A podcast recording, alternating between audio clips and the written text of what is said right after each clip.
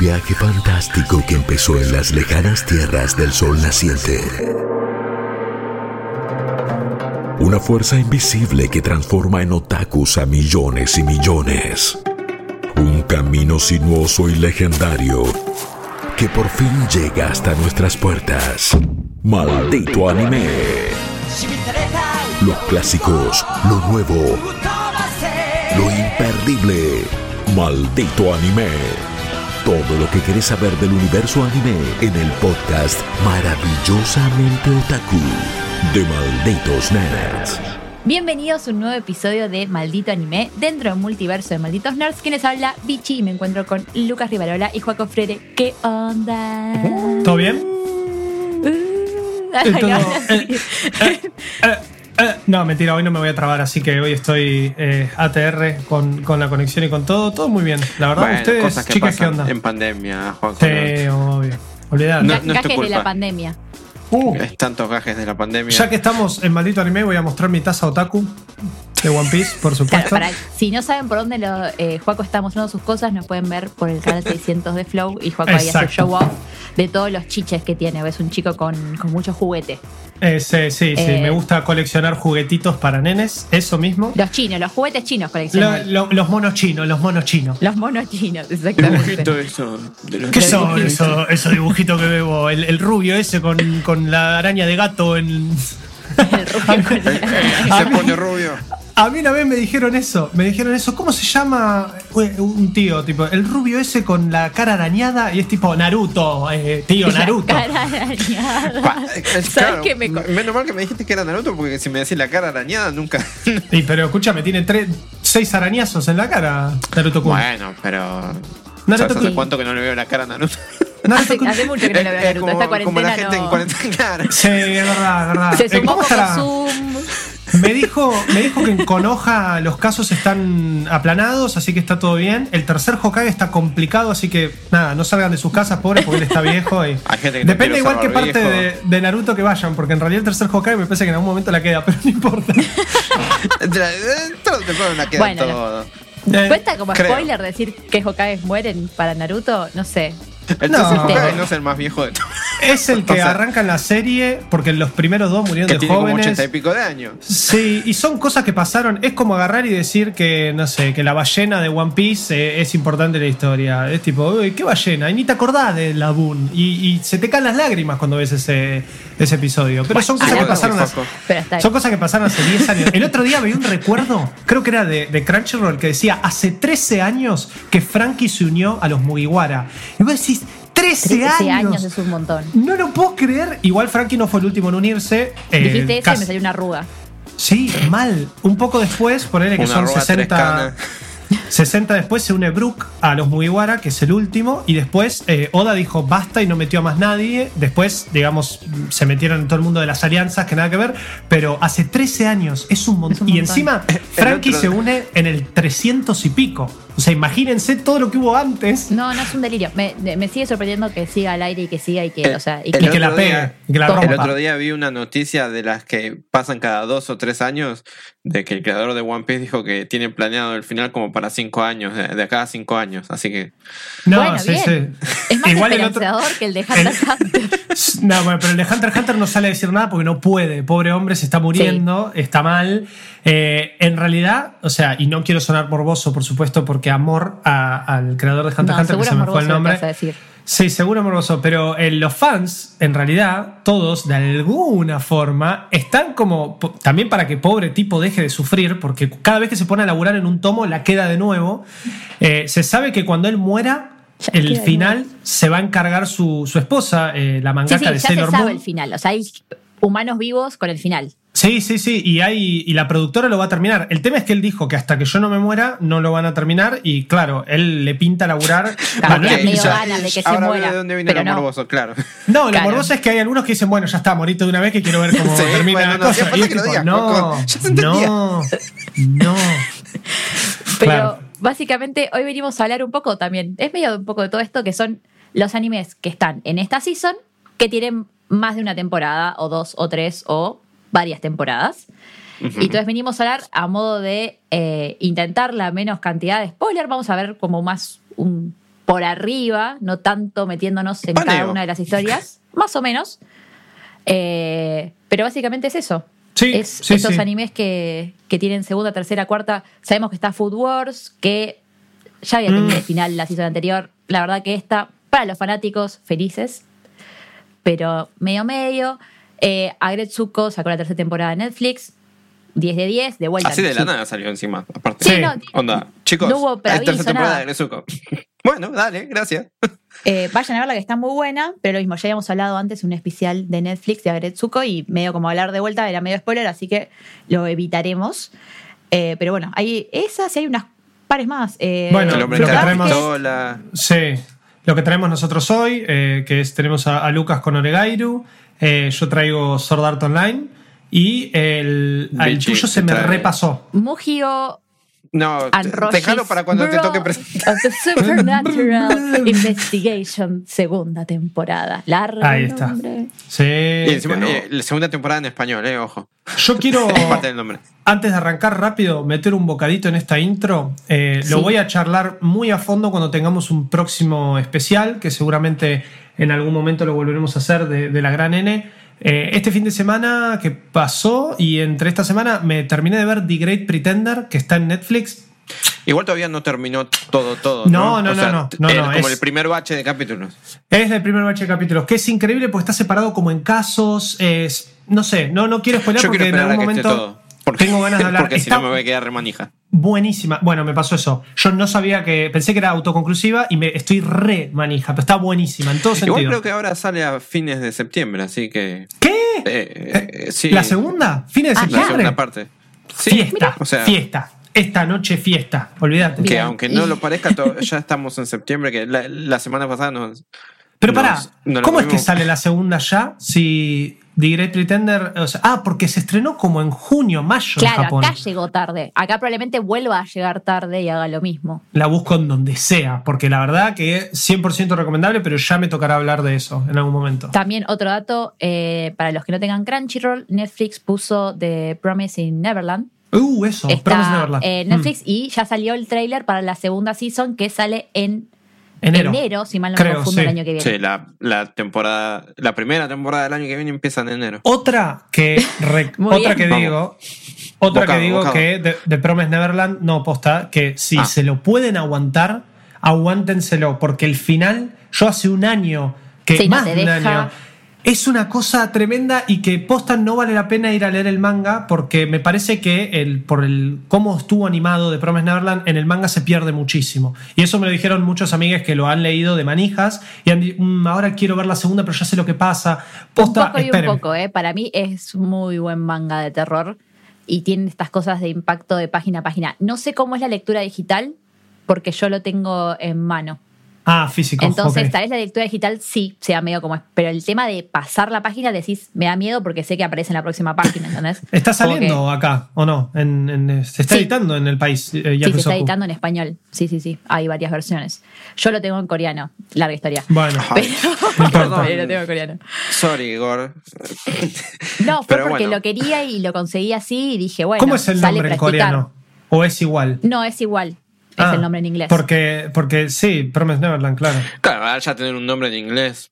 No, pero No, en no japonés a- se llama Yakusoku no Neverland. Claro, pero una, una cosa es mostrártelo así, eh, como Yakusoku no Neverland en japonés, y otra cosa es que en Claro, otros lugares al Acá coreano. se llama la promesa del nunca Claro. jamás. No me, no me extrañaría, ¿eh? que con No, no lo que llama, tenemos no, no. editando acá es tipo, dale, Emma, pelotuda, ¿qué estás haciendo?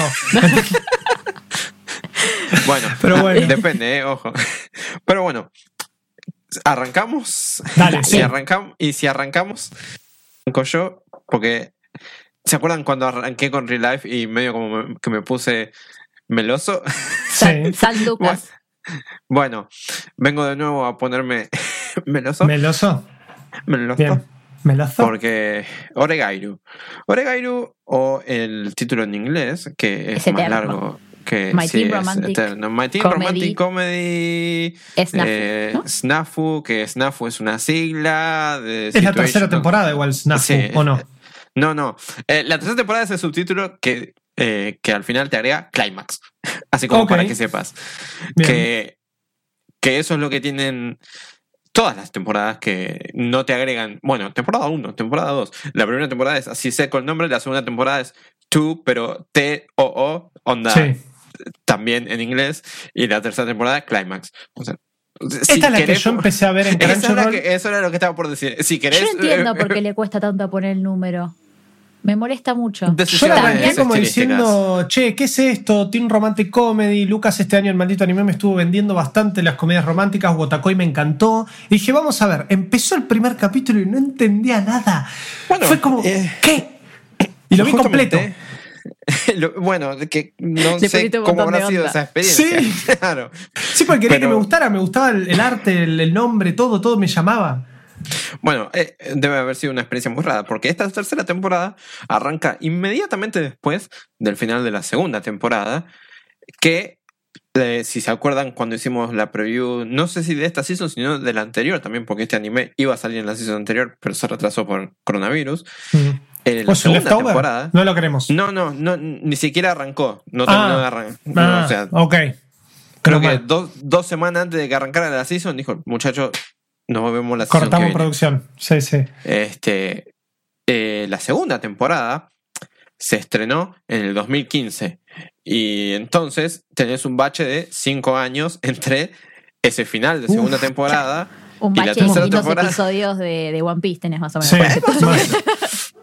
Y esa tercera Aprox. temporada que agarra inmediatamente después de la escena final de la segunda temporada, solamente que cinco años después, ¿viste? Tranqui, onda. si te acordás, te lo acordás, si no te lo acordás. Para, el final de la segunda a la tercera. El final de la segunda a la tercera, eh, Claro. la última escena de la segunda temporada a la primera escena de la tercera temporada, inmediato. Eh, olvídate que esa escena me la sé de memoria, ¿eh? sé dónde arrancan, qué dicen, porque lo vi completo. No, y fue aparte- tipo, Bueno, acá es un falta anime algo. que se basa en diálogos, que lo importante es lo Eso, que, o sea, sí. Eso es imagínate, una de las tenés que cosas. acordarte qué le dijo, ni siquiera es qué pasó, qué le dijo. Eso, Eso me una- parece sí. muy mal. Eso no sé qué opinan Eh. ustedes, pero está re mal, porque si vos me decís que es un. termina un arco, arranca, ¿no? Y es un grupo de personajes o son protagonistas que más o menos tenés que seguirle la cuestión de las. eh, las personalidades o cosas así, si después van en, otro, en otra aventura o en otra situación, está bárbaro, no pasa nada, listo, me engancho fácil. Pero cuando pasa eso y pasan cinco años, te obliga a ver el último y seguramente ves el último y decís, no, para, tengo que ver la segunda toda de nuevo. A mí me pasó eso con Recero. Lo Eso tuve que ver el, director, el Director's Cut de nuevo porque no me acordaba nada. Bueno, yo también tuve que hacer eso por, por varias cuestiones. Uno, por, por esos cinco años que hay en el medio. Lo segundo, por lo que dijo Vichy, es menos lo que pasa en sí que lo que se dice. Eh, es. Oregairo es un anime muy. A pesar de tener en su título comedia romántica, no es comedia romántica, es Yo un no drama adolescente. Eh, no, alguno, algún que otro chiste tiene que, te, te causa alguna gracia. Sí, pero- sí, pero es tipo como. mm, o sea, Pero tirás la no es comedia, no es claro. que me No es comedia la romántica. Tirás el- tirás el- ponele. Claro, la mojita ahí. Claro. Eh, se te hace, se te arquea la, la boca. Claro. Claro, un poquito. Pero. Pero por eso, o sea, es un, es un drama. Es un drama bastante, bastante profundo. Eh, de esos en los que seguramente si te metes en, en- en foros o lugares tipo Reddit, encontrás un montón de gente con su propia interpretación de qué es lo que pasó. Porque una de las cosas que, que le juega muy a favor y también un poco en contra a Oregairo es que no, no trata de explicarte mucho. O sea, es lo que se dice, es lo que se ve, y así como los personajes tienen que ellos mismos atar los cabos de las acciones de otros personajes, de los sentimientos de otros personajes, vos tenés que hacer lo mismo. No hay monólogos internos constantes que te explican qué le está pasando por la cabeza a cada personaje. Sí hay monólogos internos, pero no son qué tipo te solucionan la escena. Claro. Sí, no, es realmente eh, eh, lo que le pasa a un humano real. Es como Claro. intentar de entender un grupo de amigos o intentar entender la relación con el otro, te pasa lo mismo con los personajes. Es Eh, medio eso de es intuición y, no es y lo algo poco parecido- o mucho que se dice. parecido a. Eh, me hace acordar a Sin Yesterday for Me, esto de los amigos y el grupo. Bueno, eh, ah, tiene algunos paralelos que eh, estaba por que voy a mencionar, pero, pero sí, o sea, es un, es un drama adolescente bastante realista, Oregairo. Que Oregairo tiene como pilares a los al trío de protagonistas que son eh, Hachiman, Yui y Yukino. Estos tres muchachos y bueno, muchacho y dos muchachas, eh, son parte de eh, el club de servicio del colegio. Porque viste que el colegio japoneses tienen todo tipo de club. Lo que hacen ellos es, viene alguien que le pide ayuda con algo. Toda y mi ellos- vida soñé con ir al club de servicio. claro, no sabe, cuando vaya al secundario me voy a anotar al club de servicio. Eh, Quiero ser muy servicial. y, y la onda es, bueno, nosotros ayudamos a los estudiantes con las problemáticas que tengan. Lo que, lo que tiene Oregairu es que las tres temporadas como que se pueden separar bastante fáciles en lo que es la, la intención de la historia. La primera temporada es medio como estamos presentando todo. No sé de qué se ríe Joaco, pero Me acordé de algo, no importa. Bueno, No no, importa, no, sí. realidad, no le prestes atención porque no, No. no. Está bien. La, la primera temporada eh, es muy, muy introducción. Este, estamos presentando como en la base de lo que, de lo que va a ser todo esto. Y Juaco se- O sea, yo, yo tengo, yo les, les cuento un poco lo que yo estoy viviendo. Estoy súper concentrada en los sentimientos de Lucas, que está por llorar, y al mismo tiempo tengo por el otro lado a Joaquín estallado de risa. Y aparte hace como, no, no, no la puedo creer, no la puedo creer, no la puedo también, creer. pero gracias. Es que, porque no, estoy pensando en tipo que, que puede llegar a ser el club de servicio. y me estoy Bueno. No, bueno, esa mente podrida no te la robo. no Perdón, no, no, pero no es por podrida. Posta, me imagino tipo, hola, soy un servicio humano. tipo, me, me suena a factura, tipo, servicios, ¿no? Y yo decía, Servicio ¿qué? a varios. Claro. No, por favor, chicos, no hablemos de facturas. No, no, es, es eh, se, lo llaman servicios a, es como. Personas Claro, claro. solucionan problemas. Puedes ir con me salió un grano, ayuda, o puedes ir, eh, no sé cómo decirle a mi mamá tal cosa, o puedes ir con. Uno de los pibes que, es de amigo de no Hachiman es un pseudo escritor o quiere ser escritor Sí. eh, de, de novelas ligeras y le, y le dice, che, no tengo nadie que me lea mis novelas como para que me dé su opinión. Eh, Ah, entonces el club ok. de servicio, ah, bueno, está bien, ahora yo te leo tu novela y te, te doy todas las críticas que, constructivas que, que te puedo llegar a ofrecer. Eso. Ok, vale. No, Tiene mucho no. más lógica en una sociedad japonesa que sabemos que no suelen pedir Sí, cosas, sí. como que sería una molestia pedirle un favor hacia un amigo, entonces tenés que ir a un club de servicio. Sí, para, o, o peor, fundar el club de servicios servicio. para que exista alguna ayuda, más en ese mm, contexto de secundaria que sabemos que es súper complicado, especialmente Claro, en Asia. contención de algún tipo. Claro. De- Bueno, y entonces, esta primera temporada es como que te establece toda la, la onda de qué es el club de servicio, la dinámica que tiene el club de servicio, la dinámica que tienen los personajes entre sí, porque Hachiman es un pibe muy cínico, un pibe muy solitario, que tiene, es obvio que tiene un frente de eh, yo no necesito amigos porque yo estoy bien solo, pero en cuanto pasas ese frente, te das cuenta que es un pibe que, que le pasa mal por estar solo. Eh, Sí, sí, después es medio su coraza. Claro. Claro. Después tenés eh, Yui, que es una piba que, tiene, eh, que se junta con los pibes populares, pero por una cuestión de que eh, ella quiere, quiere ir con la corriente y cuando conoce a, a Hachiman y a Yukino, medio como que empieza a descubrir lo que es tener amistades, entre comillas, reales. Claro, se sacó la que- careta.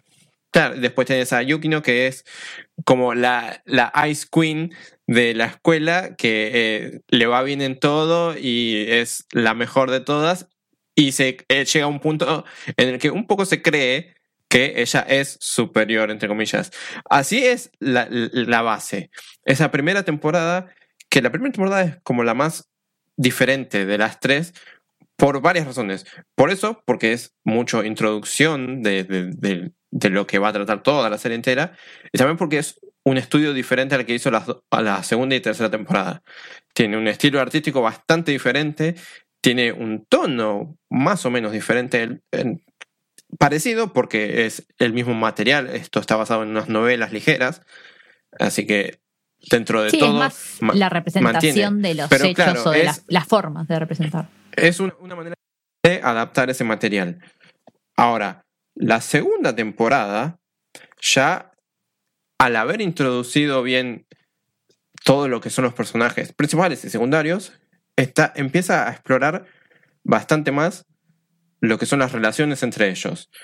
Porque lo que tiene el club de servicio, y Hachiman principalmente, es que en su cinismo es un pibe que se manda muchas cagadas, por decirlo de alguna manera. La manera en la que Hachiman siempre suele pensar las soluciones a los problemas que le presenta el club de servicio involucra casi siempre lastimarse a él mismo, en cierta manera. Porque para él es más fácil no. Bajo la idea de eh, unidos contra un enemigo común, yo me pongo como ese enemigo. Y entonces así solucionamos varios problemas. Ponele. Uno de los, de los problemas que vienen en la segunda temporada es un pibe le dice, che, a mí me gusta esta chica. Yo quiero decirle que me gusta, quiero pedirle que salga conmigo. Bueno, entonces Hachiman, en su intento por solucionar el problema de este pibe, descubre que la chica, que es amiga del pibe este que, que, le gusta, que gusta de ella, la piba no quiere salir con él, pero tampoco quiere que el pibe se le confiese. Porque en el momento en el que se le confiesa, se rompe la amistad. Se, rompe, la amistad. Claro. Entonces, a Hachiman no se le ocurre mejor idea que, delante de todos, él mismo, Hachiman, confesársele a la piba que no le gusta, pero para forzar a la piba a decir, no, a mí no me gusta nadie, no estoy interesado en salir con nadie. Así, eh, el pibe... Pero, este ¿Pero se lo dice al otro pibe? ¿O simplemente como que todo queda como que lo primero? Enfrente de todo el mundo. Claro, enfrente de todo el mundo. Pero le avisa, che, mirá que yo voy a probar esto porque no. No, el pibe medio enseguida que, que esa es la manera de Hachiman de ayudarlo a él. Y entonces el pibe dice, bueno, no, gracias, yo igual no me voy a rendir, pero es esa onda de yo me expongo. Sí, es mi terapia de choque la que hace. Sí, sí, claro. Y lo que, lo que explora la segunda temporada es esta idea de, bueno, Hachiman tiene amistades, por más que tenga esa coraza que en la primera temporada te muestran, tiene amistades justamente con los otros miembros del club de servicio. Y lo que no se da cuenta al exponerse así es que esto lastima a esas amistades que se preocupan por él. Porque él siempre anda con, no, yo no necesito amigos, yo, a mí no, me interesa la gente, pero justamente se expone para proteger a los demás, porque si no, no, no se expondría para, no intentaría preservar la amistad entre estas dos personas que se gustan, pero al mismo tiempo eh, no se da de, de, los sentimientos de sus amigos que, que no le gustan ver que él consistentemente haga eso, se ponga en el rol del villano con tal de solucionar los problemas de los demás. Sí, es medio como le, enseñan a que, querer no necesariamente tiene que ser tan así, que lo puede hacer de otras maneras y que puede como también esta cosa de que él es muy amigo de la gente, pero no confía que la gente sea su amigo. Entonces le dice, puedes confiar en nosotros y entre todos podemos resolver esto sin que vos te quemes porque claro, querés solucionar vos solo. Una de las cosas que le pasan es que eh, antes de, del club de servicio, antes de, del secundario, creo que es, que él tiene como un encontronazo con una de las pibas de este club de servicio, Yui, que es, ella está sacando a pasear el perro y eh, justo viene un coche, él lo saca el perro del medio, el coche medio como que se lo pone a Hachiman y ta ta ta ta ta. Bueno, sí, no importa. no, es, esa cara de juego de sorpresa. Eh, drama. Bueno, la cosa es, Yui obviamente se acuerda de lo que Hachiman hizo de que salvó a su perrito, qué sé yo. Hachiman al principio no, no se acuerda muy bien de, de, que Yui es justamente la piba que estaba paseando el perro, pero cuando descubre eso, inmediatamente piensa, ah, bueno, entonces esta piba me está tratando bien por lástima o porque siente remordimiento por lo que pasó en aquel entonces. no puede entender que la gente lo quiera y la segunda season se trata un poco de eso, de que con ayuda de sus amigas él termina a entender de que puede ser una persona querida como cualquier persona en el mundo y que hace un montón de cosas incluso para ser querido. No es que sí, el chabón no brinda nada a la amistad o al contrario. Hace un montón de cosas y él no es consciente de eso y no sabe cómo aceptar los sentimientos de amistad de otros, sentimientos en general, que hay otras personas que importa. Por eso la segunda temporada es como bastante diferente en tono a la primera, porque la primera es, lo que, es la que quizás más se asemeja a una comedia romántica, pero la segunda es la que ya, con el cambio de estudio, con el cambio de director, que hoy acabo de descubrir mirando que es el mismo director de Uma Musume. por, así por como dato de color. No, porque sí. porque sí, Special Week. este, Que nos tuitearon a Special Week. Sí, vi la- vi una foto de- Según yo- el, el tuitero, dice que es igual a la Es que sí, yo ya en su momento ya la había visto la foto porque obviamente yo no puedo no, no buscarlo eso. Pero bueno, volviendo a Oregairu, esta, la segunda temporada me dio como que empieza a introducir los te- los- las temáticas dramáticas más fuertes. Ahora, la segunda temporada, ya al final de la segunda temporada, los tres, eh, Hatchman, Yui y Yukino, son completamente conscientes de que entre ellos hay, eh, hay romances, si se quiere, hay Química. gente que, gente que gusta de... Sí, sí, hay, hay una especie de llamarle triángulo. O sea, cada Ponele, uno de sí. ellos gusta de alguien y está pasando todo ahí. Lo que el problema, que justamente es un poco parecido a lo que, lo que se enfrentó Hachiman anteriormente, es que en el momento en el que uno dice algo, se termina la joda. Sí. Y, me- y la tercera temporada, que ya es la temporada final, o sea, ya se, ya se avisó que van a adaptar hasta el final de las novelas, está explorando un poco lo que es la relación de amistad de ellos tres con esto, sabiendo, los tres saben que acá hay algo, pero saben que en el momento en el que lo dicen, ya Cualquiera ese algo, ese algo, algo. se termina. Y es muy doloroso de ver porque obviamente los tres tienen eh, metas diferentes. O, eh, o, por ejemplo, a mí me gusta él, pero igual yo quiero seguir siendo amiga de ella. O que- la típica que no se corte. eh, Sí, sí. y todo esto enmarcado en una solicitud, entre comillas, al club de servicio de que están queriendo preparar una prom, ¿viste? Los bailes norteamericanos de, de fin de, sec- de secundario cuando egresan. Sí, la, la de todas las películas que le tiran Claro. comida de perro a la, a la que le hacen bullying, esas cosas hermosas. Ah, no, bueno, bueno, esa, rey pa- parte no- claro, es- esa parte la de la comida de perro no hay. Pero, pero, pero sí, o sea, están queriendo organizar un baile justamente para que los de tercer año que, que egresen, es la primera vez que la escuela va a organizar este baile. Y la onda es eh, darles una fiesta de egresados, entre muy parecido a lo, a lo- lo que conocemos nosotros, que eh, los, para como que se vayan bien. Y es... A mí me pasa que todos los capítulos que veo de esta me pegan re fuerte.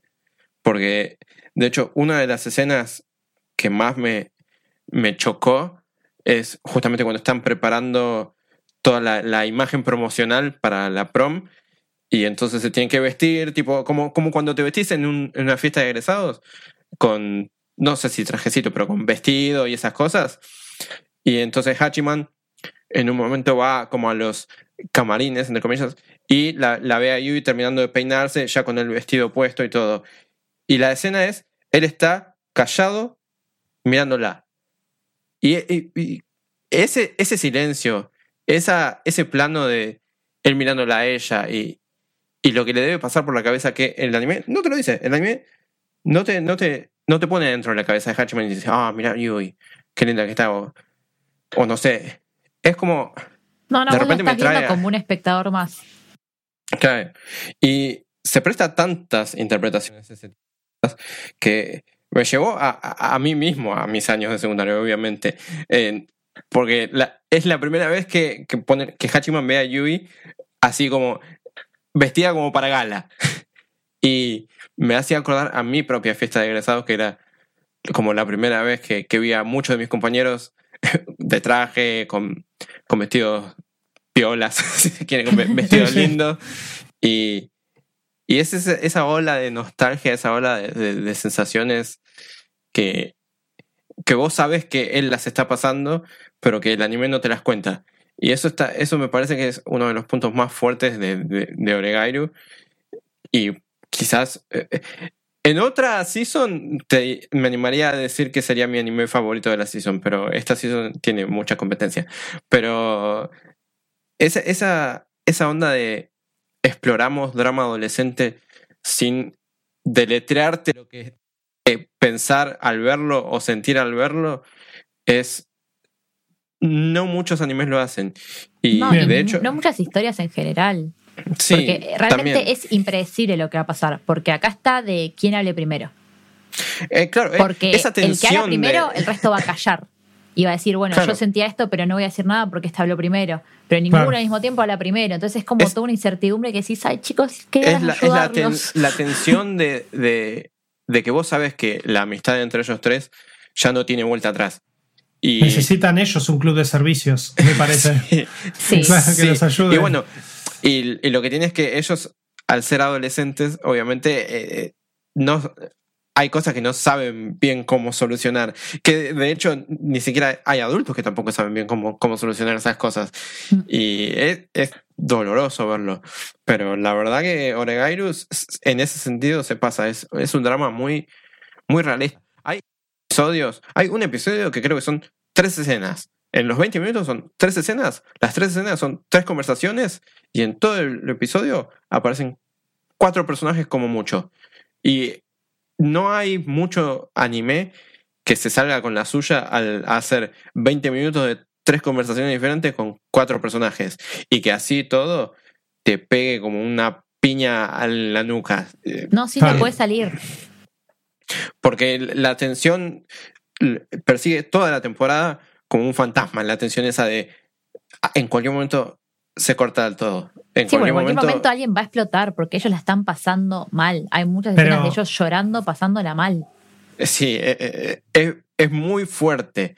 Y el- la verdad que el, el- todo el viaje de ver desde la primera temporada hasta ahora eh, es un anime que, que no tiene igual.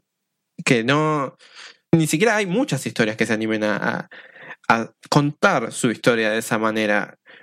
Porque te respeta bastante como, como televidente. Por eso mismo hay muchas interpretaciones de escenas porque al ser las escenas conversaciones y no. y no hacerte. eh, no imponerte una cierta interpretación, se presta para muchísimas interpretaciones. Y cada conversación, de las cuales hay muchísimas, entonces la puedes ver de una manera diferente. La puedes ver, bueno, este personaje capaz que quería decir esto, pero en realidad.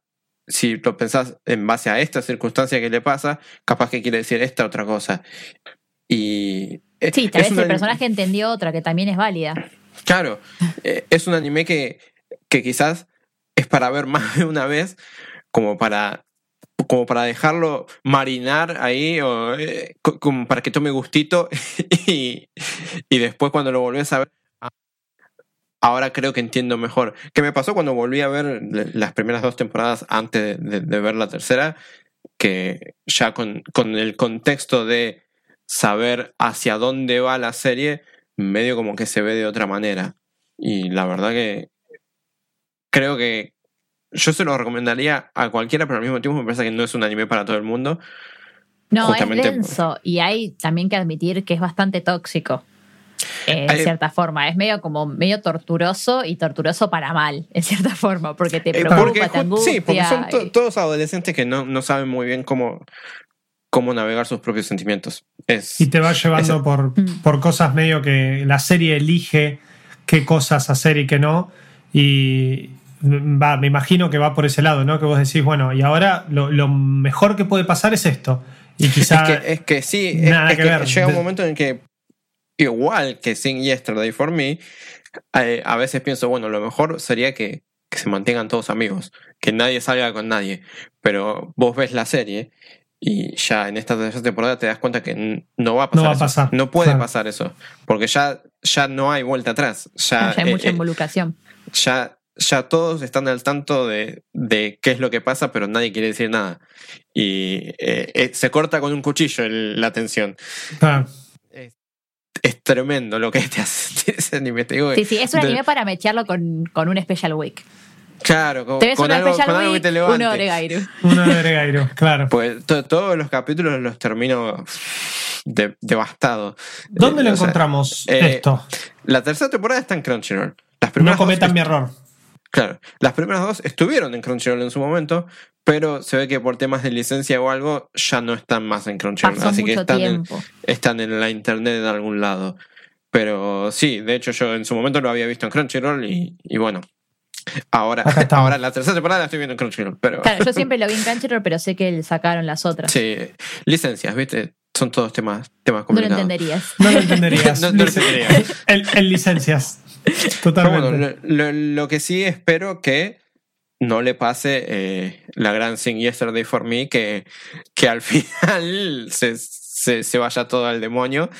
Pero Tiene muchos verdad años de material como para cagarla, me parece. Pues son tres temporadas. No, pero igualmente no creo porque si no, o sea, por como viene manejando todo, o sea, No la va Yo a cagar.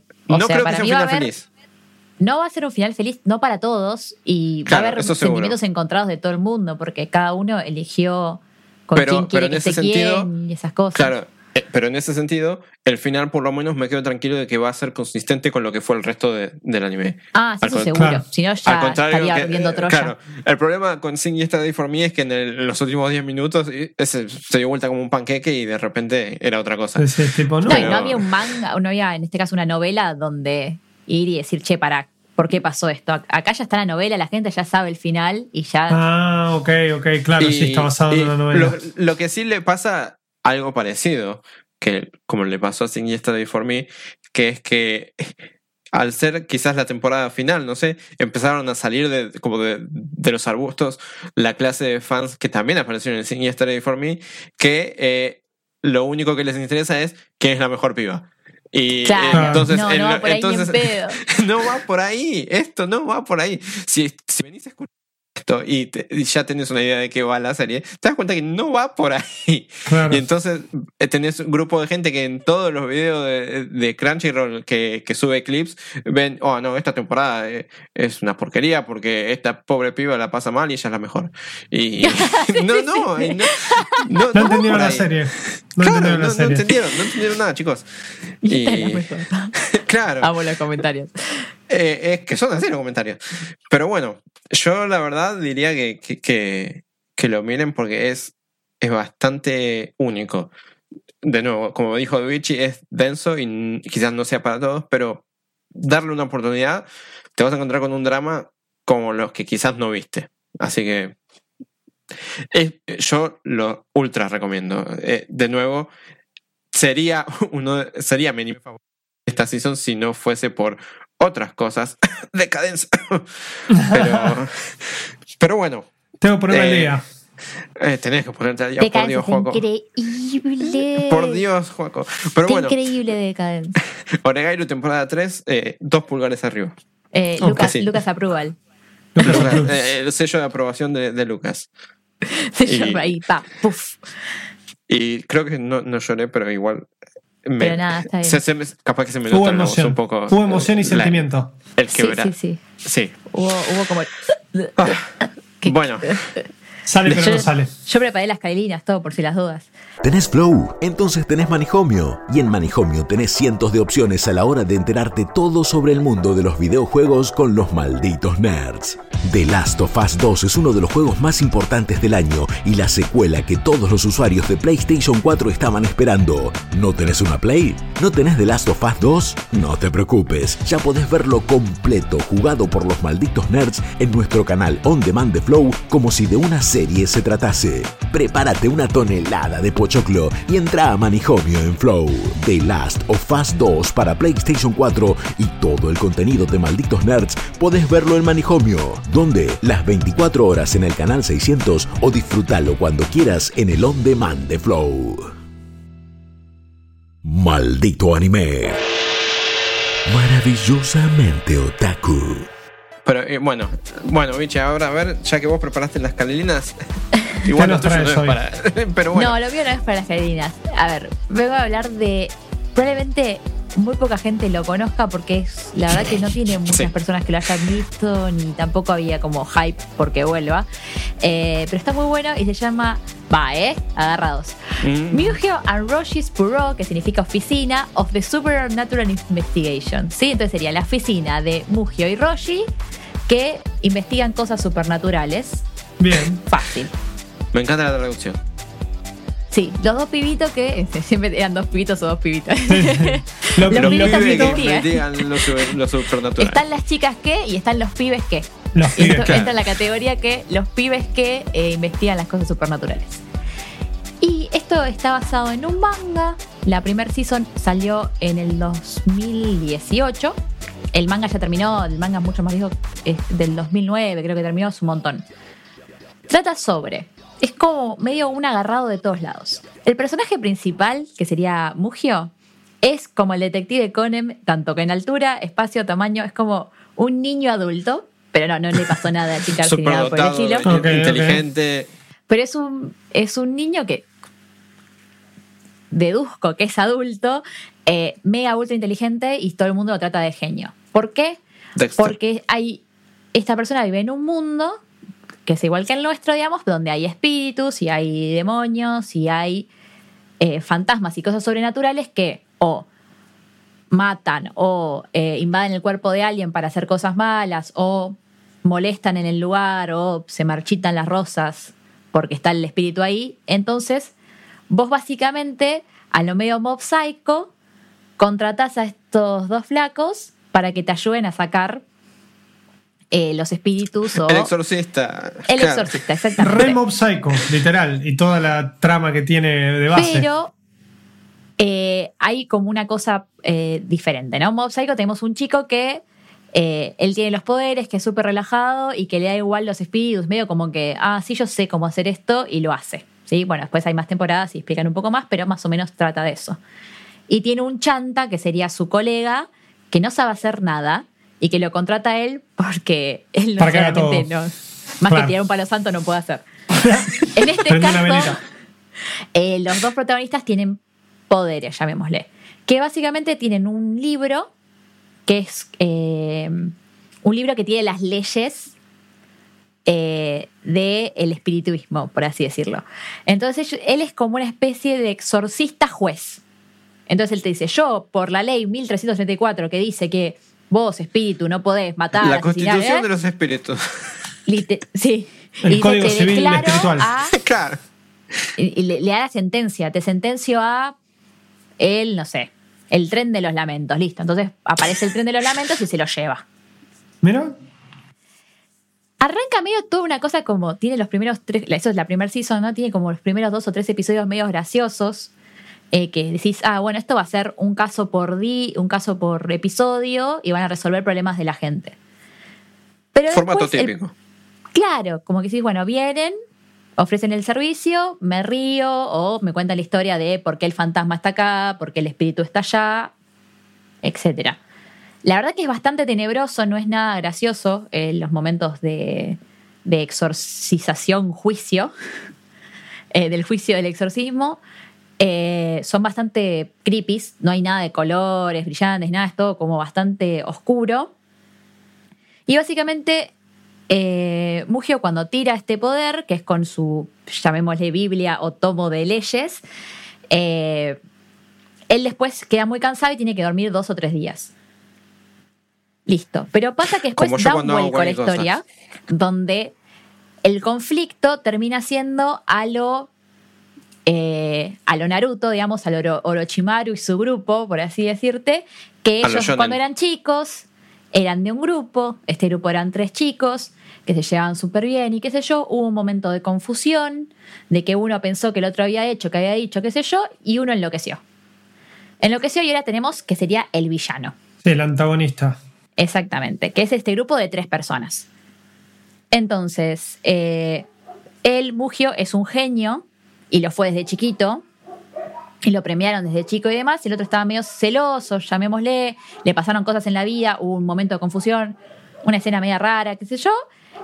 Él malinterpreta todo y dice: Listo, yo quiero irme de la asociación de abogados exorcistas eh, y matarlos a todos. A vos, ¿Dónde queda el Mugio, colegio de que me hiciste mal. Es que, es que es un colegio de abogados real. Claro. Eh, y a todos el, código, ustedes. el código civil espirituales. Olvídate. Y le dice, bueno, eh, los quiero matar a todos, listo.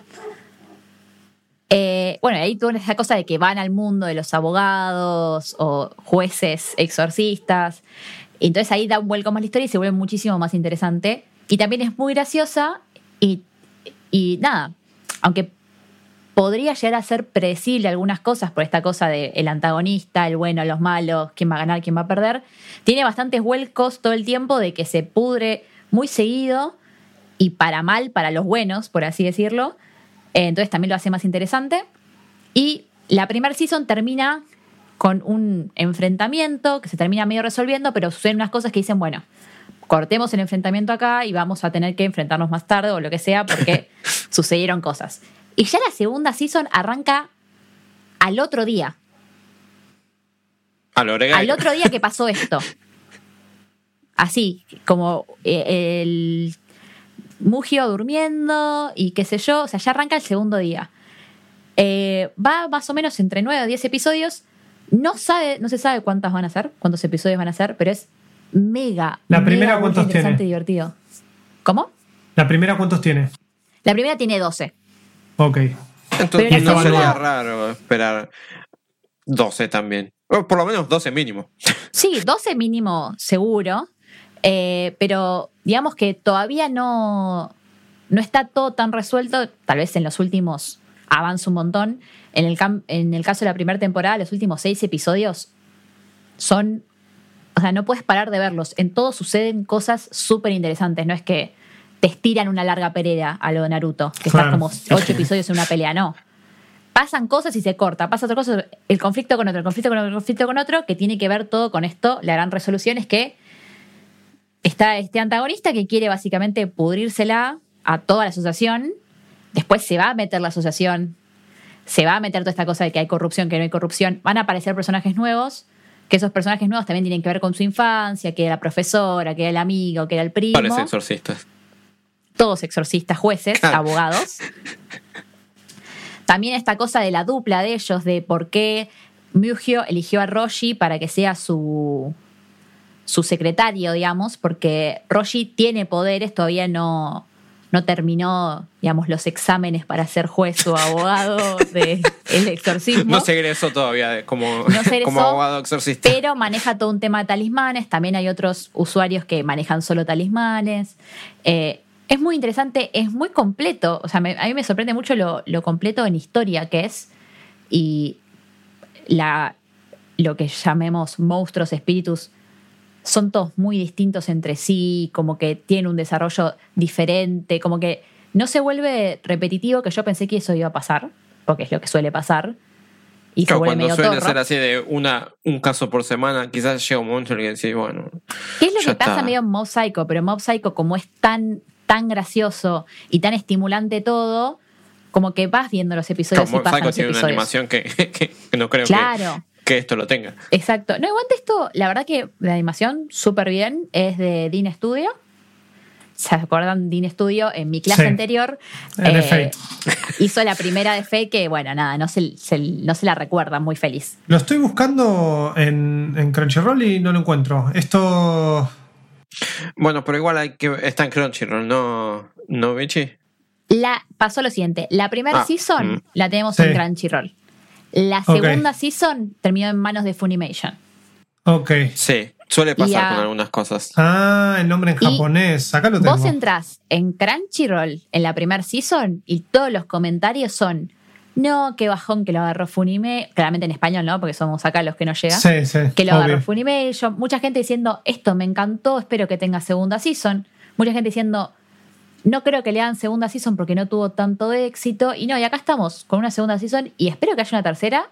O sea, todavía no se resolucionó la Sí, segunda sí. season. ¿Es pero original o.? No, es basado en un manga. Y el manga Eh, bueno, terminó. El manga terminó.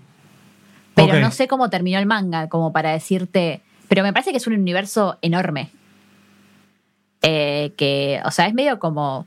¿De qué año es la primera temporada? o sea, hay un- un- ¿Cómo? 2018, dijo, me parece. La primera temporada La- es 2018. Ah, eso se me pasó. bueno, pero si ya terminó el manga, entonces no sería raro esperar que, si no es en la segunda temporada, por lo menos haya una tercera, porque en Es que el tema es que no sé hasta dónde está yendo, ¿entendés? No sé si. Claro, bueno, pero a, a lo que voy es que al no tener que promocionar, entre comillas, nuevo lanzamiento del manga, se puede dedicar a terminar la historia y no estirarla a, hasta que haya nuevo material, si se quiere. Ah, Quizás no, se sí, estira. seguro.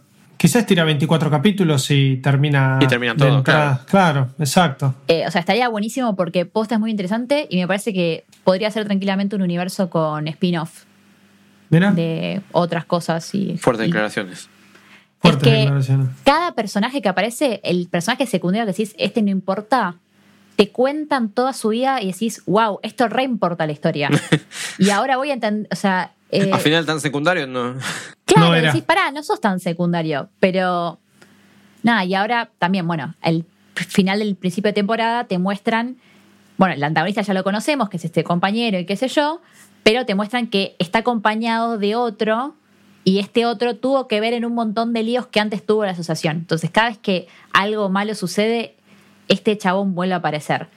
Eh, y todavía hasta, hasta ahora no explicaron todo eso y, y probablemente lo explique porque la serie, al menos hasta ahora, viene explicando todo y súper bien, pero como todo a su momento.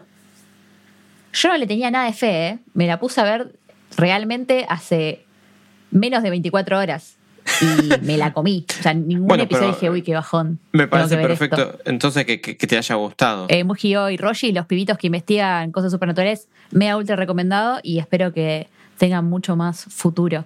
No le tenía fe, pero acá estamos, recomendándolo, 100%. Yo lo encontré, va, lo, eh, recuerdo ahora que estoy viendo la, el front o el flyer de la segunda temporada y recuerdo verlo en el, en el upcoming cuando hicimos el episodio de, de lo que se venía esta temporada. Me había llamado la atención, hay como un muñeco que me hace acordar al de Escalofríos o al de Le temes a la oscuridad, no sé si se acuerdan. Eh, y cuando vi eso y Second Season dije, "Mm, esto puede ser de terror y yo soy medio gonca, así que Dije, no, pero me la revendiste. Es más, lo estaba buscando en, en la app para añadirlo a mi lista en Crunchyroll. Y bueno, la segunda, cuando llegue el momento de verla, voy a tener que. voy a tener que encontrarla por ahí. Eh, Harry ojo, Potter hay que- meets sobrenatural, más o menos. Sí, como que meets eh, Detective Conan. Eh, Meets Mob Psycho. me Mob encanta Psycho. la premisa, pero me encanta mal. Y además los diseños de personajes están buenísimos. Ah, es muy bueno y es muy gracioso. O sea, cuando es graciosa, es muy graciosa. Bien, bien. Bueno, recomendado. Eh, Ah, Sí, Hay es- recomendación. lo tomo como la sorpresa, porque realmente no, no tenía planeado verlo ni nada por el estilo, y ahora estoy esperando que salga el próximo episodio. Onda, la quiero saber qué pasa. De Claro, obvio. Primero revelación. Tiene premios revelación. Tiene el. Viste que los nombres estos que son larguísimos, caso Konosuba, Danmachi, Caso lo digo Oregairu. siempre. Caso Oregairu, tienen como un short. eh, este no tenés ni idea, ¿no? Si tiene, porque posta recomendar. Toroshi es como. El maestro Roshi y sus- No, Claro. es, es- es muy raro. Fíjate, mira, te lo hago sencillo. Eh, la segunda temporada en Miami Melis solamente la cargaron 13.000 personas. O sea, es muy chico el fandom. Claro, es algo que no se conoce. Bueno, acá está Vichy y te la traen, maldito anime, para que el fandom crezca. una, una de los 13.000. Va. Eh, yo soy, sí, olvídate. Y tiene que, no, que, que explote, ¿eh? porque está buenísimo. Y tiene re buen puntaje, aparte, tiene casi 7 para 13.000. O sea, a todos los que lo vieron básicamente les gustó. ¿Les gustó? Sí, sí, sí. Para Miami Meliste es un muy buen puntaje. Eh, es un éxito, chicos. Nada, lo recomiendo. Éxito Lo recomiendo rotundo. mucho. Alto- Premio revelación. al toque roque, al pique Enrique, yendo a ver entonces. los, pi- los pibitos que investigan las cosas re sobrenaturales. La, la Eh, cosa loca, la cosa loca. La cosa loca. La cosa loca. La cosa emandinga. Emandinga. Los pibitos que investigan la cosa emandinga. Y te Me gusta, me gusta. no están flasheando, son postas.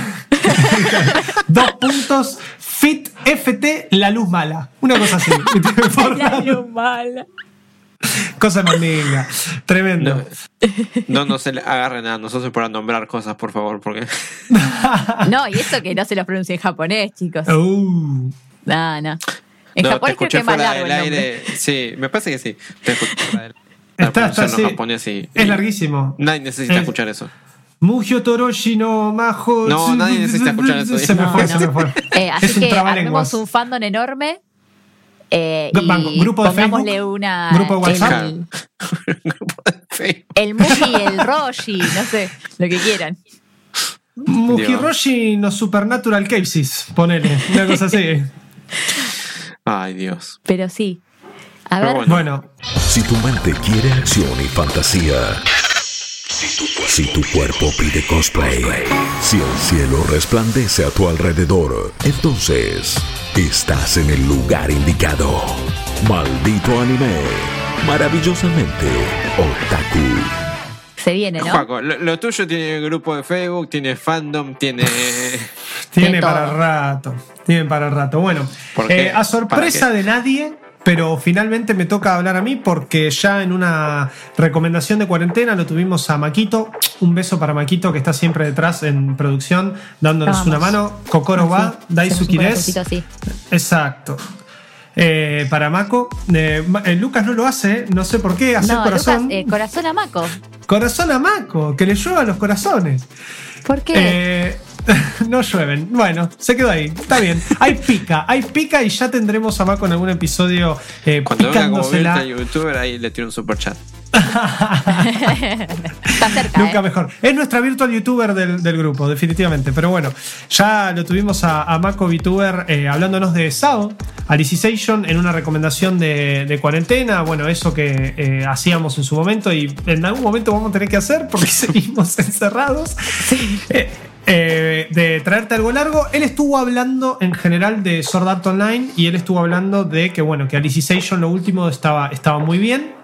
Yo hoy vengo a hablar, como la premisa lo dicta, de específicamente de War of the Underworld, que es la segunda parte de Alicization, y lo que se está estrenando ahora es la segunda parte de esta segunda parte.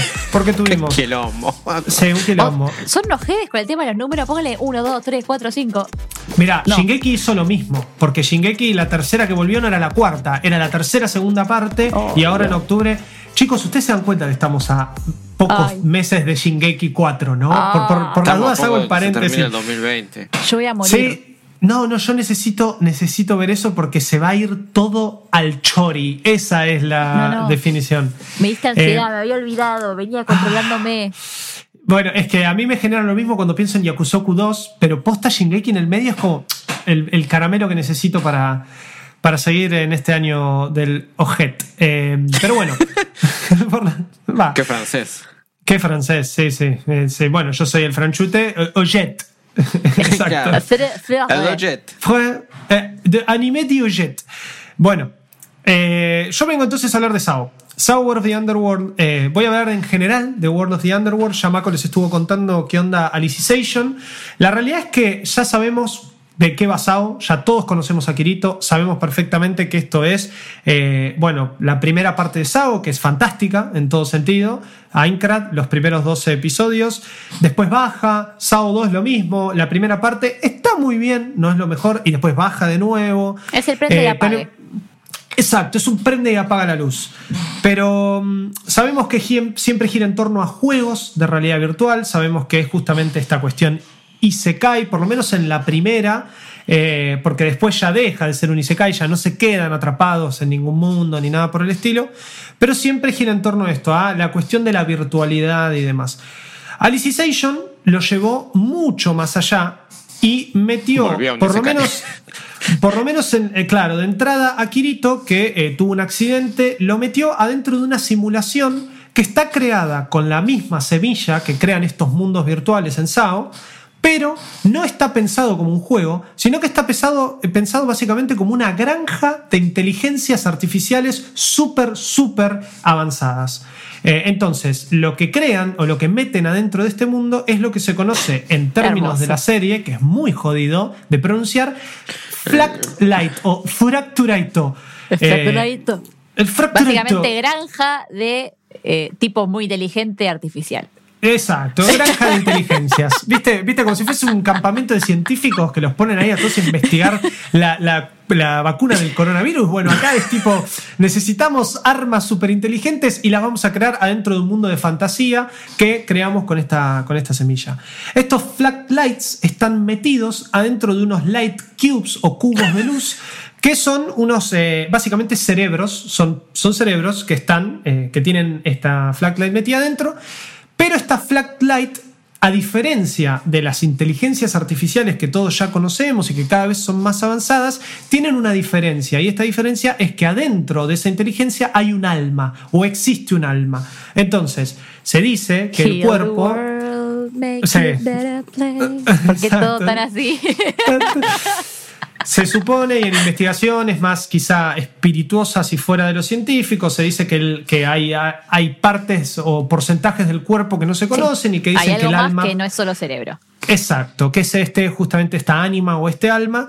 Y adentro de este proyecto Alicization, que viene, el proyecto Alicization viene de Alice, las siglas Alice, no solo por el nombre de, de Alicia, tenemos dentro de este mundo a una de las coprotagonistas de Alicization, que es justamente Alice, eh, que es esta niña rubiecita que después vemos crecer en un caballero de, de la integridad, que es, bueno, forma todo parte de este mundo fantástico, en el que Kirito queda atrapado porque Kirito tiene un accidente y para poder curar su, su cabeza o su cerebro de un, y está como en coma, lo terminan metiendo, le extraen este alma con esta máquina que tienen, la meten adentro de un Light Cube y lo tiran a Kirito dentro de este mundo y le dicen, che, ahora vas a vivir acá. Entonces, Suerte, Kirito, no vimos. Claro. Gracias por tanto.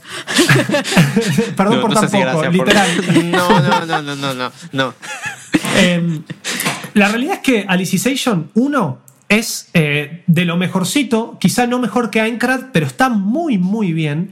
Y también más que nada porque nos introduce a todo un cast de personajes que a nivel eh, tipo background y backstory están mucho mejor escritos, muchísimo mejor escritos que cualquiera del resto que están en el mundo de SAO. Porque lo, lo interesante que tenía Sao en Aincrad con todo ese backstory de personajes, después se lo olvidaron y después pasó a ser Kirito la serie. Eh, Ahí en un momento, al final de la segunda, le tiran un centro a Asuna y ese Madras Rosario, que es esa, ese arco final, a mí me gustó mucho por, por Siempre el que protagonismo. Kirito esté poco en pantalla, Sword Online va a ser un así, rating. Exacto. Porque tiene Pero esta ¿qué cosa de que No, ¿sabes qué? el El que lo es que quiere no. lo quiere, pero el que lo odia no lo puede ver. Claro. Bueno, pero pará, porque justamente en Alicization, la serie se jacta de decirte, che, mira, con Kirito de vuelta de protagonista, te podemos armar una serie, una buena serie, en donde este, eh, en donde lleva adelante una fórmula que ya vimos varias veces e incluso la comparo con, con Oregairu, de tener tres personajes y tres personajes que están relacionados entre sí. Acá tenemos a Kirito, que es el que viene de afuera, y dos personajes que forman parte de este mundo virtual que se llama Underworld, eh, que son Yujo y Alice. Entonces, Yujo y Alice tienen una, una, una backstory y una, digamos, un guion que a mí me parece increíble, que está muy, muy bien logrado. El mundo en sí está muy bien logrado. Entonces, me parece que a, a Sword Art Online en esta parte le pasó un poco lo que quizá eh, le empezó a pasar, y me voy a otro lado que nada que ver, eh, pero quizá Lucas A me ver. entiende. A Assassin's Creed. No sé si se acuerdan los juegos de Assassin's Creed que tenían que ver un poco esto de meterse y revivir memorias de antepasados en una máquina. A ver, ¿a Lle- dónde querés ir con esto? Pero en Assassin's Creed, en los primeros, nosotros teníamos un protagonista que se llamaba Desmond Miles, que era el que fue, Sí. eh, su antepasado era Altair, Ezio, Sí, sí. y te contaban un poco la historia de afuera. Y todos en su momento soñábamos con que Assassin's Creed eh, finalmente nos sacase un juego en donde jugáramos en el futuro con Desmond y todo. En un momento la historia de Desmond se terminó y re mal en Assassin's Creed 3, que Y a mí personalmente... por Assassin's Creed. Exacto, para mí también. Pero después la serie empezó a decir, che, bueno, te vamos a contar un poco de lo que pasa afuera. Y al final dijeron, no, ¿sabes qué? Ni en pedo. Ahora lo que importa es los recuerdos y, y el, el mundo virtual, que de alguna forma se supone que sigue pasando, pero son en realidad historias pasadas de la antigua Grecia. Ahora se vienen los vikingos, de Egipto. Entonces me parece que a Sao le pasó eso. Se dieron cuenta que todo el cast de personajes y todo lo que pasa afuera, hace rato que a los fans nos empezó a chupar un huevo. Y, realmente en Alicization plantearon. francés. Sí. Y de, y de la nada en Alicization plantearon un mundo tan bien escrito que se, se sustenta solo. Y tanto se sustenta solo que en War of the Underworld, después del final de Alicization, a Kirito le pasa algo en el bocho que queda caput. Y durante 19 episodios en War of the. Underworld, Kirito no está, no forma parte, está sentado en una silla con dos espadas así cruzadas, está así. Eh, Aparece de vez en cuando. Alguien viene y dicen, che, Kirito, y te muestran a Kirito ahí. En esa. Exacto. Es como ¿Comió cuando. Eh, no, Es como-. Le Uy, debí comer. darle de comer a Kirito. No. Y Kirito está ahí Y ahí tipo, termina el, el episodio. Claro. Pero porque no es que, no es que tipo tiene una enfermedad mental ni nada por el estilo. Pasa algo que tiene que ver con un. Creo Como si fuese. Eh, lo voy a explicar como si fuese un cortocircuito en esta flat light que les expliqué antes. Eh, y Kirito queda caput. ¿Qué pasa? Por suerte, Se le traba más allá, claro, más allá de que los protagonistas en Alicization principalmente son eh, Kirito, Yuji y Alice, la primera parte se encargó muchísimo de darnos todo el contexto que necesitábamos para Yushio y la importancia en la vida de Kirito, que esa vida él sabe todo el tiempo perfectamente que es una mentira, porque está dentro de una máquina, él lo sabe eso. Es el protagonista de Isekai que sabe que está dentro de un mundo que no es el suyo, como en el caso de eh, Shihiro o como en el caso de, de Re:Zero. Lo que pasa es que esto, en el, en el mejor de, de los modos de decirlo, también le chupa un huevo a Kirito, porque él está viviendo esa vida y tiene dos nuevos amigos. Y lo loco muchas veces es que vos decís, che, pero pará, tenés a Asuna afuera y la más y todo, y, y Asuna, contate otra, ¿entendés? Porque él está dentro y tiene a sus dos amigos y la pasa bomba. ¿Qué pasa? La primera parte se encargó tan bien de contarnos qué onda con Yujo, qué onda con Alice, que en, la, en los primeros, eh, por lo menos 12 capítulos de World of the Underworld, la serie no solo se mantiene súper bien porque nos muestra una guerra, que es una guerra bastante esperada en el mundo de, de Sword Art Online, de Alicization, no en general, eh, y la protagonista es Alice. Y Alice se la rebanca de protagonista, pero se la rebanca. Y vos decís, pero pará, ¿qué tanto me hablaste de Alice? Y tuviste toda una temporada anterior, en donde por más de que el foco, de alguna forma, fuese Kirito y Yuyo peleando, Alice estaba ahí. Y entonces, en World of the Underworld vos decís, bueno, bien, entonces tengo una forma de mantener la serie sin Kirito. Ahora, ¿el resto qué onda? El resto no existe, porque en los primeros 12 capítulos es todo historia y todas cosas que se, se prepararon en la primera temporada, que quedaron muchas dudas, y acá te las contestan todas. Pero es todo con personajes de eh, Underworld o de Alicization. Sí, llamados los- secundarios. Sí, que de secundarios después pasan a, a ser totalmente primarios, especialmente cuando arranca la guerra, porque el mundo de Underworld está dividido en lo que es el reino de la oscuridad y el reino de los humanos, y en toda la primera temporada, Kirito y Yushio se encargan de deschavar una corrupción a nivel política que hay en este imperio de los humanos, pero que constantemente está como eh, castigando a, la- a lo que sería la opinión pública del peligro que hay con una posible guerra con este mundo de la oscuridad. El tema es que en la primera temporada te lo hacen parecer como, bueno, en algún momento, y vos no sabés si lo vas a llegar a ver. Llega la segunda temporada y esa guerra pasa, pero pasa por algo que pasa afuera del, del mundo de Underworld, que eso sí no lo, voy a, no lo voy a tocar porque sería spoiler, pero que también está muy bien logrado porque son situaciones que tampoco tienen que ver con los personajes o con Kirito o con los personajes que estamos acostumbrados a ver. Entonces, la serie posta se portó en ir contándote eh, momentos y situaciones que todo tiene que ver con Underworld y con esta creación de la mega eh, inteligencia artificial, pero que a su vez hace peso todo lo que pasa adentro del mundo de Underworld y este paralelismo, nuevamente sí, contándolo bien, no como fue en el caso de, de Gun Gale Online, que en realidad importaba más lo que pasaba dentro del juego que lo que pasaba afuera. Eh, ¿Qué es esto de, che, pará, acá hay una, un tipo, hay una guerra o hay algo muy fuerte, pero esto está pasando porque alguien se mandó una cagada afuera? Bueno, después, una vez que termina la primera parte de World of the Underworld, seguimos teniendo a una Alice eh, de protagonista, pero ahí ya nos meten de vuelta por cosas que pasan. eh, a los personajes de, de siempre, a Asuna, a Lisbeth, a Lifa, eh, a Klein y a todo el grupito de, de Kirito. Como Yo pensé- ese La Kirito Crew. La Kirito. Crew. Sí. Em, yo pensé, sinceramente, que esto iba a ser para mal. Y la realidad que no es tan para mal. Porque las justificaciones que tienen para meter a, a Asuna, a Sinon y a. eh, las, que son las Best Girls, definitivamente. eh, Al y al resto. Exacto, al harem de Kirito, básicamente. La justificación que tienen para meter esto es que eh, la guerra realmente se está dando vuelta. Eh, están, está muy peleada, pero por momentos, o sea, saben perfectamente que no lo van a ganar. Y Kirito está ahí, que la quedó, y por más de que Kirito todo el mundo le ponga la fe, y, y levantate Kirito que necesitamos que mates a todos, Kirito Kirito no, claro, está, está no se levanta. Y la única Porque forma Juanco de... se olvidó darle de comer ese día. Sí, me olvidé. Kirito. agua, Kirito. Eh, no le dejé el pastito, el agua, ¿viste? Que coma.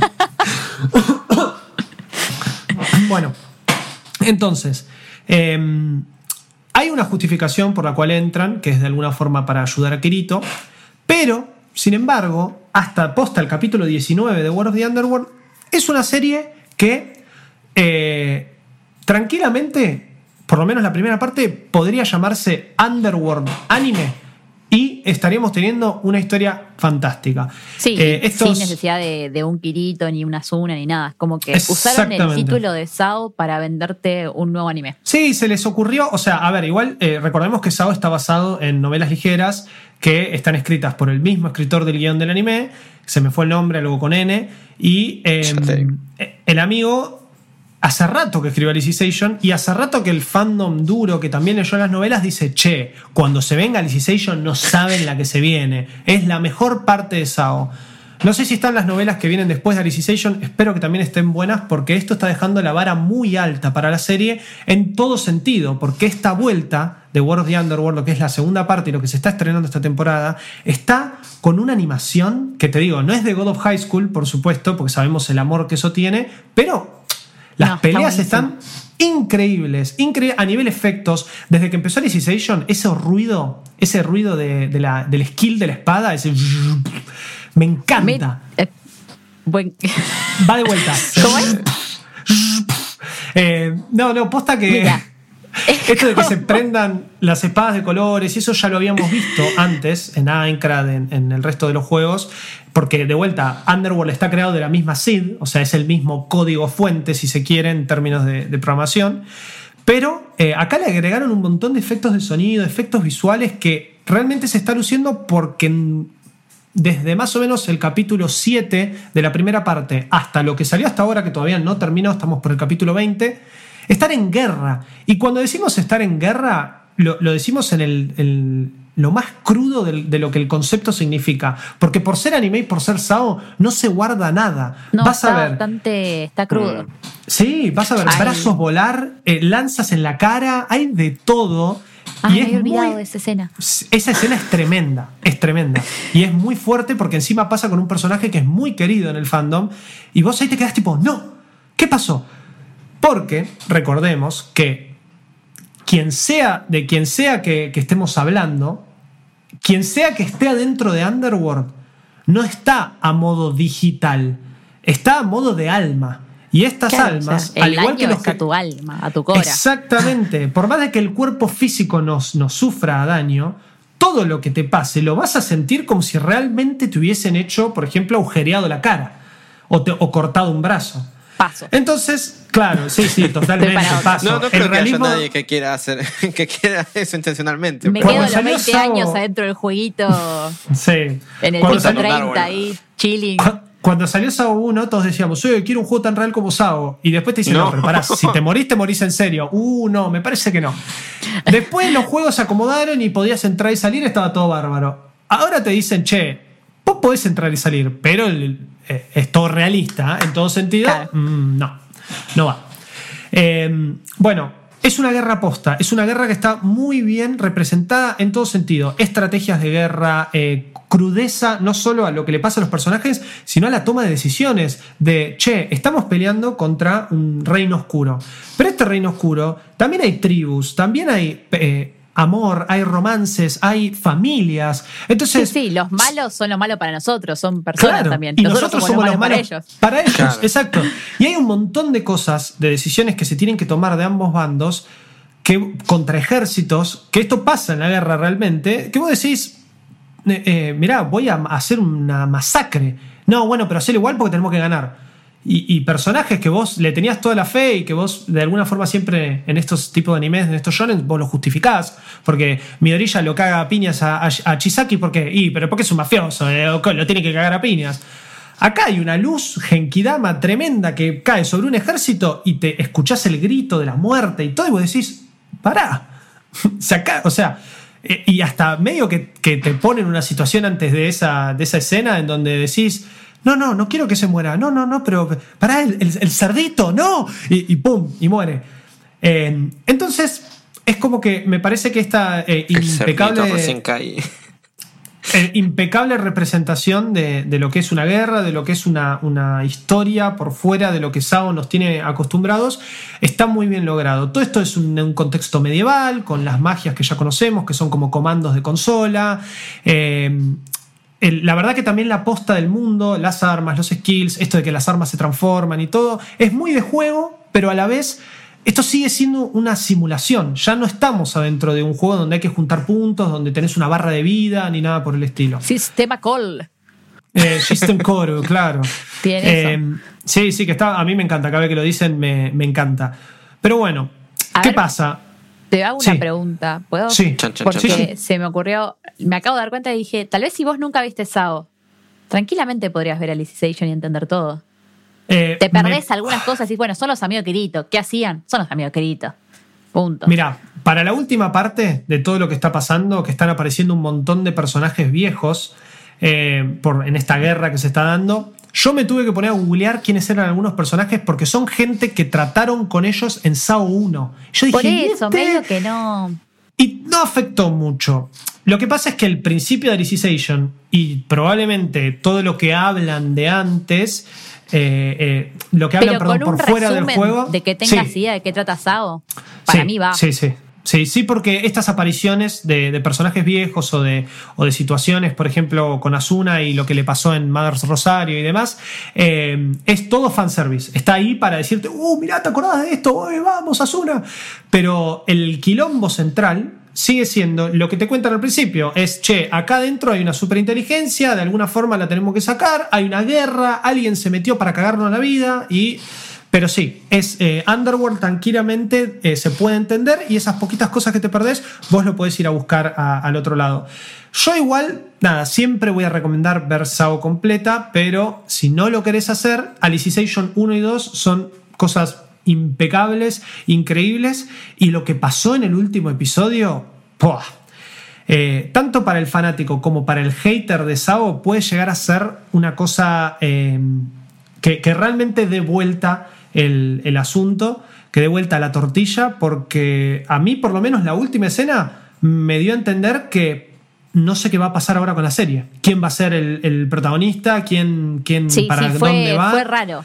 Hasta yo ya dije, esta me la van a meter como un sueño y voy a romper todo, más vale que no sea un sueño y que sea posta. Que, que pasó Esperemos que esto. sea, esperemos Fue que sea posta porque eh, Alicization, eh, la segunda parte, nos demostró que eh, hay buenas chances de que Sao te cuente una historia bien de Sao, pero sin Kirito y sin el grupo. Eh, medio como que lo sentí eh, todo esto como una carrera política, ¿viste? Que durante años te van vendiendo al que va a ser el próximo candidato. Pensá lo que estoy diciendo, Vichy. Eh, me parece que sabemos perfectamente quién puede ser el candidato a seguir adelante con, con esto, con Sao, pero Sí. bueno, no lo sabemos, no terminó todavía, pero si, ellos, si eso llega a ser todavía. verdad, hay más novelas. Si eso llega a ser verdad, yo voy a estar contentísimo, posta. Pero al mismo Porque- tiempo, por algo, también los fans dicen que, che, animen esto porque esto es un vuelco, es un antes y un después. Exacto, bueno, y, Y- así fue, eso decían de Alicization y así fue y es Y así cuando estamos. terminó cuando terminó Alicization sabíamos que no era la novela completa, porque además me parece que Alicization también tiene dos novelas, tiene dos partes y así Alicization tiene estamos. un montón de novelas. Acá estoy mirando en, en el estado de, de Wikipedia. Sí. Alicization tiene una, dos, tres, cuatro, cinco, seis, Bueno. Siete, Listo, chao. ocho, No, olvidate. Que Harry Potter. nueve, diez novelas. No, dale. Bueno, no sabía que eran tantas. Eh, la verdad es se que anima tanto. La verdad es que probablemente eh, Alicization tipo 1 y 2 hayan cubierto la mitad Sí, un o poco sea, hay más de algunas todo de eso. novelas que tienen dos capítulos. O sea, Claro, bueno, Ah, bueno. bueno. por eso. Eh, Debe ser un desarrollo de personaje, una cosa así. un buen fast forward, pero eh, digamos, para no repetir lo que dijo Mako en su momento, que dijo que la Alicization estaba buenísimo y en general recomendó ciertas partes de SAO, yo vine a hablar específicamente de esto y es el, me parece que el final tiene que ser de SAO puede ser SAO sin Kirito o SAO puede ser algo completamente distinto y funcionar increíble porque ya tienen un mundo y un backstory muy bien creado y lo lograron con Underworld. Vamos a ver, después de este último posta, el último episodio que salió el 20, nos quedan cuatro, porque van a ser 24 en total World of the Underworld, y no, no sabemos para dónde va, No, ni, yo no sé ni qué qué va a pasar. No se me ocurre nada. Misterio. Y me parece, sí, totalmente un misterio. Puede ser algo muy bueno o puede ser algo muy malo. Eh, cuando lo sepamos, se los vamos a traer seguro. Pero mi recomendación del día de hoy era Sao World of the Underworld, 10 puntos. Pero para eso tienen que ver por lo menos Alicization 1. Recomendadísimo. Por lo menos. Por lo Sí. menos. O si, si se- no, o si no, haz se vean Sword Sao Art 1 Online. como para entender el universo. Y Sí. O no vean. Sao y, y miren algo mejor. Yo creo No, que los primeros 12 de SAO se- son algo que se puede disfrutar eh, Pueden ver muchísimo. Sword Art Online Alternative, que es el También. que me gusta a mí. Ese que le gusta. Ese es Las el que me pibas, gusta a mí. que, las pibas que disparan, básicamente. Las pibas que Pibas disparan. Las Ah. pibas que disparan. Claro. Las pibas que juegan un, un juego de tiros VR. Está muy bien. Eh, para mí, o sea, yo soy muy hater de Sao, pero soy hater de, de el De pedestal Kirito. en donde se lo pone. Claro. Sí. Me parece una gran serie. Sí, la vi toda, estoy al día con todo, vi todo. Eh, pero hay momentos que yo, postas tu serie favorita, es como, también, No es mi Obvio. serie favorita, eh, para nada, pero. No, no Lo estamos hablando de juzgo, vos, sí, Juanco, sí. pero. no, Ah. pero también juzgo a la gente, pero Juaco tiene otros intereses y otras cosas. Claro, hay gente que muere en solo vio Sao y Naruto y eso es todo su anime. Y te dicen, Claro. no, es lo mejor. Y decís, no me, no me hablé de lo mejor, viste dos cosas. O sea, por favor. La realidad es que- son las dos cosas más. Y hay cosas muy piolas. La Eh, realidad es que Sao abrió un- un- también una puerta que en el momento en el que salió, no solo de los isekais, sino en, en general de lo que es el anime de videojuego, Claro. le intentó pegar a un público que literalmente yo caigo de lleno ahí porque es el público gamer, que encima le gustan los MMOs. Yo soy muy fanático de MMO, jugador de Final Fantasy XIV hace años. Eh, y la verdad que le encima la primer premisa de Sao de qué pasa si me quedas atrapado ahí adentro No, es me, me encantó, me Y encantó. también es primer anime para mucha gente. O Sí, segundo. sí, sí. Sí, sí, porque salió en el cosa así. 2000, 2014 y fue también una época bastante de cambios en general en el mundo del Ah, anime. está en Netflix también, me parece, ¿no? Sao. Eh, no sé si estuvo. Una, Eh, sí, en un estaba, momento sé que estuvo, porque casi lo miro. Bien, pero- Eh, esta última está en Crunchy, en Crunchyroll, ¿no? Sí. En Sí, sí, sí. sí. Desde, desde hace rato, desde SAO 2, que tienen ahí el, el contratito con los muchachos de- y muchachas de Crunchyroll, está todo. En Crunchyroll está todo. Y son ya SAO 1 y SAO 2, 50 capítulos. Y después Alicization 1 y ahora Alicization 2 van a ser otros. Son casi 100 capítulos de SAO que hay para ver. Eh, así que también cuenta como una recomendación de cuarentena. Si están sin nada que ver, se lo van a morfar. Sepan nomás que las primeras dos temporadas, como ya reiteramos mil veces acá, tienen unos altibajos tremendos. Pero Alicization, de principio a fin, es Sí. un caramelito. A mí me viene encantando, así que le tengo bastante fe. Yo estoy. Ah, está bien. Oregairu también me viene gust- bueno, gustando, que, que es gustar, ¿no? Es, o sea, Sí, me viene sí. torturando parejo. Una linda tortura. Es una linda tortura, claro. Es una tortura. Y esta nueva incorporación de los chicos que investigan eh, cosas sobrenaturales. También estoy. O sea, viene bien con el tema de segunda seasons y tercera seasons. Esta season, digamos. Esta temporada de cosas. Así que, bueno, también les recomendamos que vean Food si les gustó. ¿Qué qué es entretenido para ver, para pasar el rato? ¿Tienen por ahí? Eh, Resiro, ya lo dijimos mil veces. Yendo. Está la de Guns Life, la 2. El El hombre hombre Como de que cabeza de pistola. Yo no. Debería Yo no la vi tampoco. No sé qué onda. O sea, me llama la, la premisa, pero no, no sé. Básicamente es un hombre con cara de pistola. O sea, no o sea, sé si para todo el ¿escupe y dispara? ¿Cómo es? Si, si escupe, dispara o si dispara, escupe. No sabes los estornudos que tiene. ¿Por dónde come? No sabemos. Claro. Claro, esto sí. Ay, no, qué difícil esa persona con un resfriado. Olvídate, que no se contagie de COVID porque nos mata a todos, literal. No. En todo sentido. A los tiros entra. Pum, pum, pum. Eh, Fruit Basket, que también va del lado emo amor. Sí. Eh, y creo que más o menos está por ahí, así de los nombres grandes. Pero bueno, esas fueron nuestras recomendaciones de segundas, terceras, de cosas que ya estaban arrancadas. Eh, nos ven de vez en cuando, ya le dijimos, por el canal 600 de Flow en Manijomio y nos escuchan por todos los métodos podcasteros habilitados en el mundo y próximamente en Marte, En gracias universo. Elon Musk por Claro. oficiar este programa. Eh, No, yo no le agradezco. Maldito Gracias, anime gracias, flotando Elon. todos. En la luna, en la estación espacial. A veces tenemos la presencia del hijo de Elon Musk que se escucha tipo. Ese es el hijo de Elon Musk. No es una falla de nuestros micrófonos o del internet. Es el hijo de Elon Musk. O hija. Que nos ¿Es está hija o escuchando. hijo? No sé. No tengo idea. Se llama que te- E21434RZ. Es un pobre infante que le tendrían que haber tocado mejores padres, pero. No, Sí. Pero bueno. eh, qué sé yo. Mm, Andás. Va Mirá, a ser el único Elon niño Musk- con skate flotante, seguro. Y Elon Musk es el que nos va a traer Sao a toda nuestra vida porque encima le gusta el anime. Así que No, olvídense. inventó este chip, ¿vieron eso, no? Es Sí, verdad, sí. tenemos Dios. SAO en vivo. Gracias, Elon. Inventó un chip, googleen, que se mete en el cerebro, de inteligencia artificial ahí, en teoría, Alzheimer, nos vimos y de paso tenés la compu ahí. Me vendría bárbaro. Para mí también. Para pronunciar y traducir. Para no olvidarme las Imagínate, cosas. imagínate no que ese chip le diga a tu cabeza, sabes japonés, sabes coreano. Ah. Es tipo una, una locura. Es, pero bueno, nada, estamos flotando. Esto no es eh, malditos inventos tecnológicos.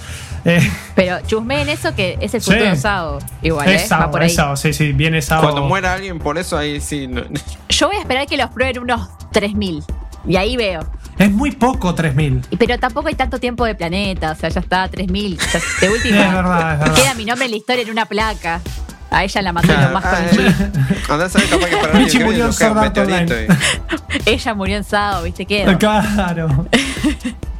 Pero bueno, eh, ya dije por todos los medios donde nos pueden ver. Eh, si Sí. tienen quejas, sugerencias y cosas que nos quieran decir, nos pueden buscar en nuestras redes sociales o en las redes de Malditos Nerds. Y esto ha sido el episodio de Maldito Anime por hoy. Nos vemos. Chau, chau. Bye. Esto fue Maldito Anime, el podcast maravillosamente otaku de Malditos Nerds.